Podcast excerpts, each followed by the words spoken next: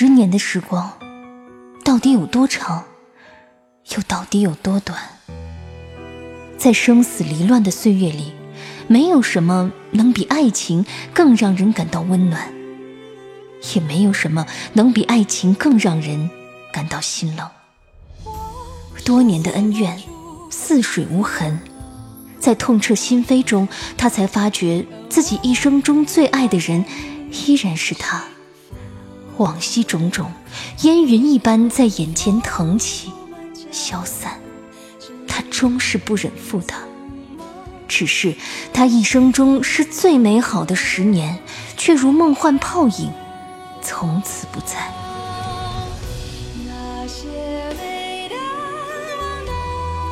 欢迎收听民国风言情小说《宁负流年不负君》，作者杨千子。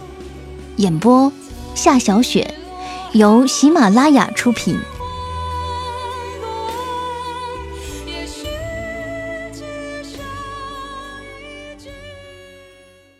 第十八集，第四章：花落花开自有时。六。沈兰睁开眼睛，视野里出现一张少女粉嫩的脸。恍恍惚惚的，仿佛是多年前的自己。今夜的梦这样长，难道自己还没醒？可是那笑容却是不同的。叶晚清似乎擦了点薄粉，皮肤上有细腻的光亮，唇上涂了浅粉色的口红，晶莹剔透。叶晚清这个女孩，总是能让他想起自己年轻的时候。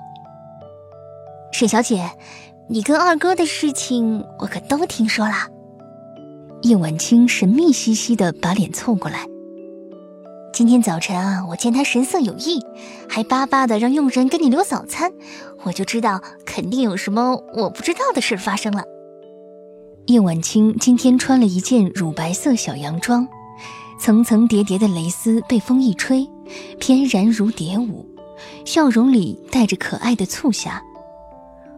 我一逼问，二哥就全招了，还让我好好跟你这个未来嫂子相处呢。沈兰怔了怔，问：“现在几点了？”“九点一刻了。”叶晚清眨了眨眼睛。“未来嫂子，你怎么这么能睡啊？”“起码在梦里还能有七八个小时的幸福时光。”沈兰靠着枕头坐起来，微笑着回答他。你做了什么美梦吗？叶晚清兴致勃勃地问，顿了一会儿，见沈兰没有要回答的意思，便又说：“我就不喜欢睡觉，做的梦大部分也都是噩梦。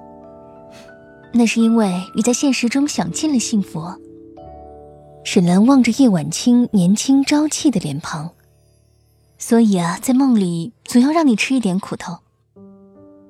叶晚清想了想，倒是也有一张巧嘴，说：“那照你这么说，你迷恋在睡梦中的感觉，是因为在现实中过得不幸福了？”他挑起眉毛，神色里似乎极不认同。拜托，我二哥是何等人物？上海滩上多少大家闺秀排队想要嫁给他，如今落到你手里了，竟然还不知足？沈兰不愿与他多说叶飞青的事儿，便问：“今天你怎么没去上学啊？”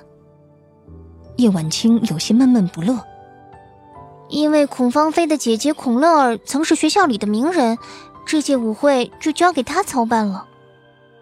他抬手端向自己新涂的淡粉色指甲，就不爱看他那个忙前忙后的样子，好像地球没了他就不转了似的。沈兰想起那个仪态万方的上海名媛孔乐儿，她总是与司徒承恩一起出现，挽着他的手臂，看起来那样乖巧。叶晚清自顾自又八卦道：“听说啊，承恩哥哥今年冬天本来要带乐儿姐回北平过年的，可是不知道为什么，忽然间又决定不回去了。我看啊，八成是他们婚事有变。”沈兰沉默良久，忽然问道。孔乐儿的父亲是金融部长，同盟会的元老，在南方一定很有根基，怎么没提拔提拔司徒承恩呢？政治上的事儿，叶晚清所知甚少，但身在这个环境里，多多少少也听了一些。他本来就对司徒承恩有好感，即使他和孔乐儿订婚了，话里话外依然透着崇拜。陈哥哥很厉害的，即使不靠孔家，也在金融界有一席之地。何况他家又是北方望族，北洋时期在军政界攒下不少人脉。听说啊，南京政府里不少元老很赏识他，是政界未来的明日之星呢。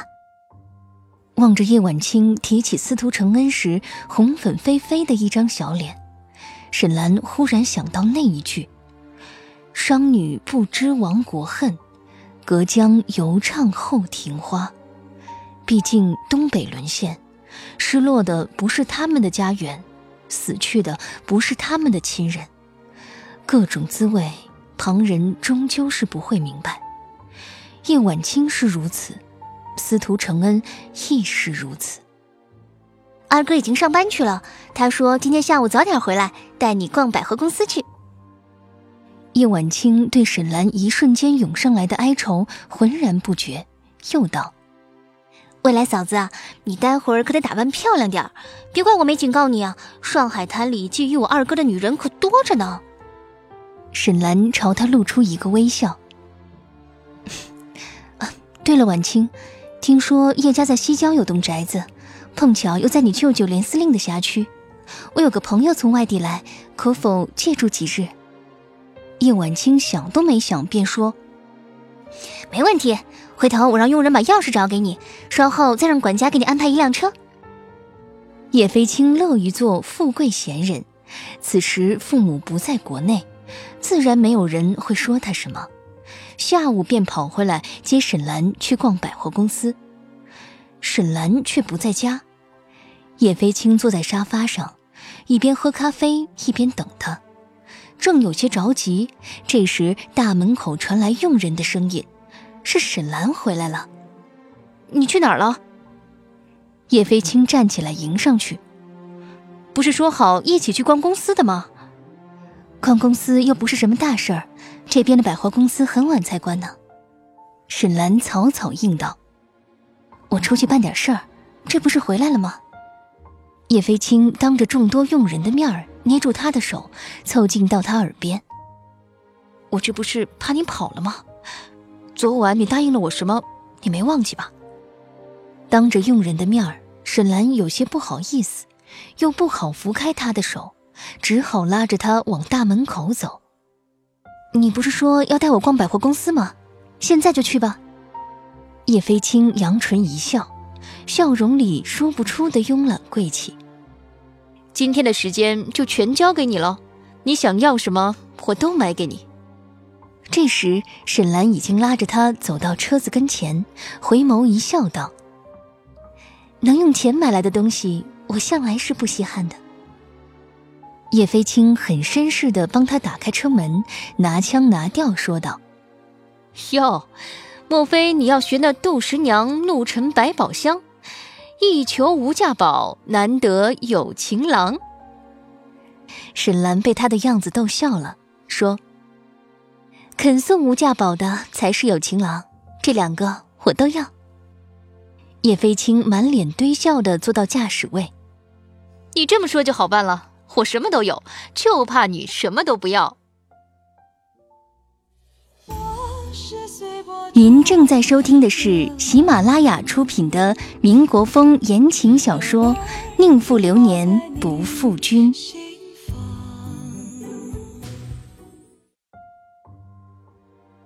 南京路上十里洋场，百货公司林立。下午茶时间，街上满是打扮入时的先生小姐。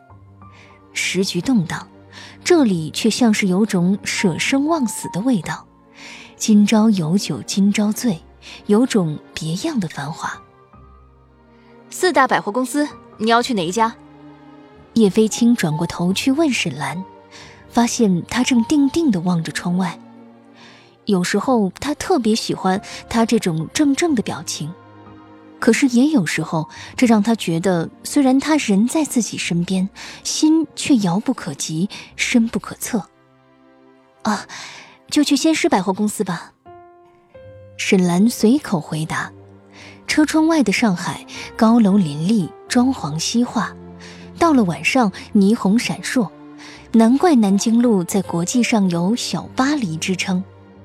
叶飞青率先下了车，学西方绅士的样子为沈兰打开车门，然后弓起手臂。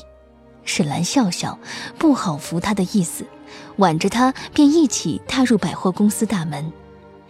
先施公司是由澳大利亚归国华侨创办，公司管理西化，别出心裁的要求男职员必须穿中山装，女职员全部穿蓝色的旗袍，全公司的职员都穿黑鞋黑袜。有些市民到这里来就是为了看衣冠楚楚的俊男靓女的。叶飞青带沈兰走到香水专柜。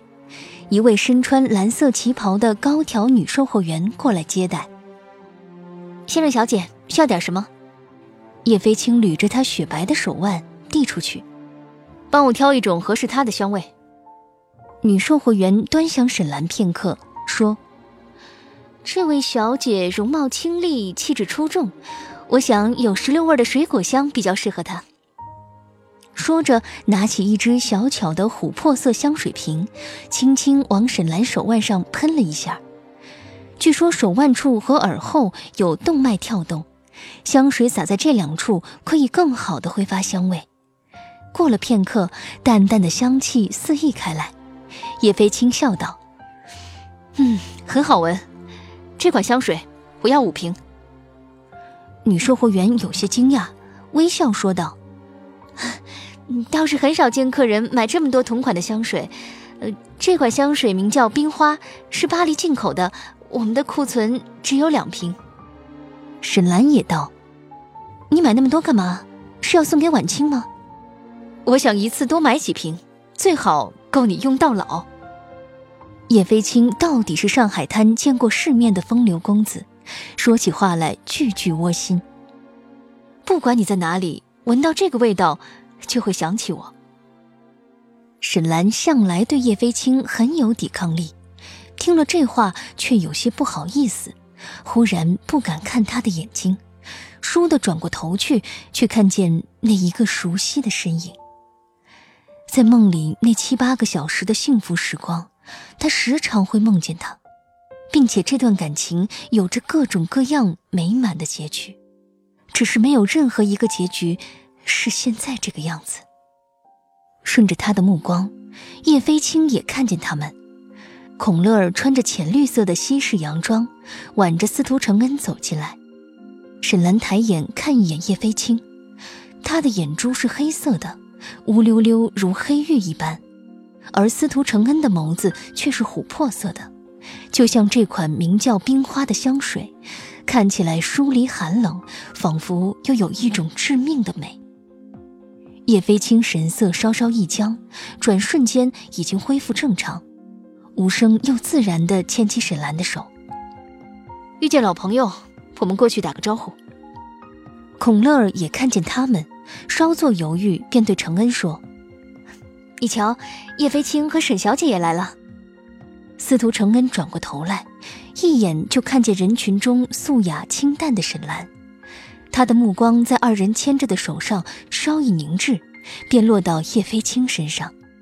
此时他已经拉着沈兰迎上前来，笑道：“司徒兄，乐儿，真巧，你们也来关公司啊？照理说，司徒兄身兼数职，政务繁忙，不应该这么闲的呀。”司徒承恩动了动唇角，眸子里半点笑意也无，忙里偷闲罢了。孔乐儿故意把笑容绽放的如春花一般。他前几日惹我生气，说今天带我来买礼物，算是赔罪。说罢，他的眼神在沈兰脸上绕了一圈，一句话里似乎有好几种不同的含义。我们叶少爷出名的大手笔，沈小姐，你可要把握机会，让他多买些好东西给你。叶飞青反应迅速，到底是多少年来纵横社交场的人，急忙接起话头：“瞧你说的，我再大手笔，跟你这财政部长的千金比起来，不也是九牛一毛？何况我这未婚妻可是很难取悦的，给她买什么都不要。看这样子，以后得逼我要自己做手工了。沈兰一直没有望向司徒承恩，只是望一眼孔乐儿，目光转过去落在司徒承恩身上。此时清浅一笑，说道：“谁说不要了？这不是刚收了你两瓶香水？”碰巧服务员这时提着精美的购物袋走过来，递给叶飞青：“先生，您的香水包好了。”孔乐儿一看包装，不由惊道：“这不是冰花吗？我到处买这款香水，一直没买到。”抬起头盯着穿蓝旗袍的女服务员：“我来买过好几回了。你们经理说一到货就给我打电话，怎么却有货卖给别人，没货卖给我？”听了这话。众人都怔了怔，叶飞青稍一犹豫，说道：“原来乐儿也喜欢这款香水，看来真是英雄所见略同啊！我有朋友在巴黎读书，我拍个电报让他帮忙寄几瓶回来吧。”孔乐儿听他这样说，神色有些不满：“海运很慢的，看来我要圣诞节时才能用上了。”沈兰见此情景。便从购物袋里拿出一瓶冰花香水，透明的玻璃香水瓶里露出香水的琥珀色，外面包了一层玻璃纸，瓶颈处扎了一只小巧的蝴蝶结，看起来十分精致。沈兰递给孔乐儿：“反正有两瓶，我也用不完。如果孔小姐不嫌弃，送给你一瓶吧。”叶飞青听沈兰这样说，心里倒有几分欣慰。心想这事儿总算能够妥善解决了，哪知孔乐儿心中却窜起一股无名火，不知为何就是不想要他给自己的东西。司徒承恩见沈兰的手悬在半空，孔乐儿却没有要接的意思，怕沈兰尴尬，便伸手欲去接那香水瓶。沈兰只见司徒承恩上前一步，忽然离得自己好近，他抬手的动作又急又快。不知怎的，他忽然紧张，手上一松。此时司徒承恩还没拿稳，那瓶冰花香水坠到地板上，哗啦一下碎掉了。听众朋友，您刚刚收听到的是喜马拉雅出品的《宁负流年不负君》，作者杨千子，播讲夏小雪，由杨千子授权。更多精彩有声书尽在喜马拉雅。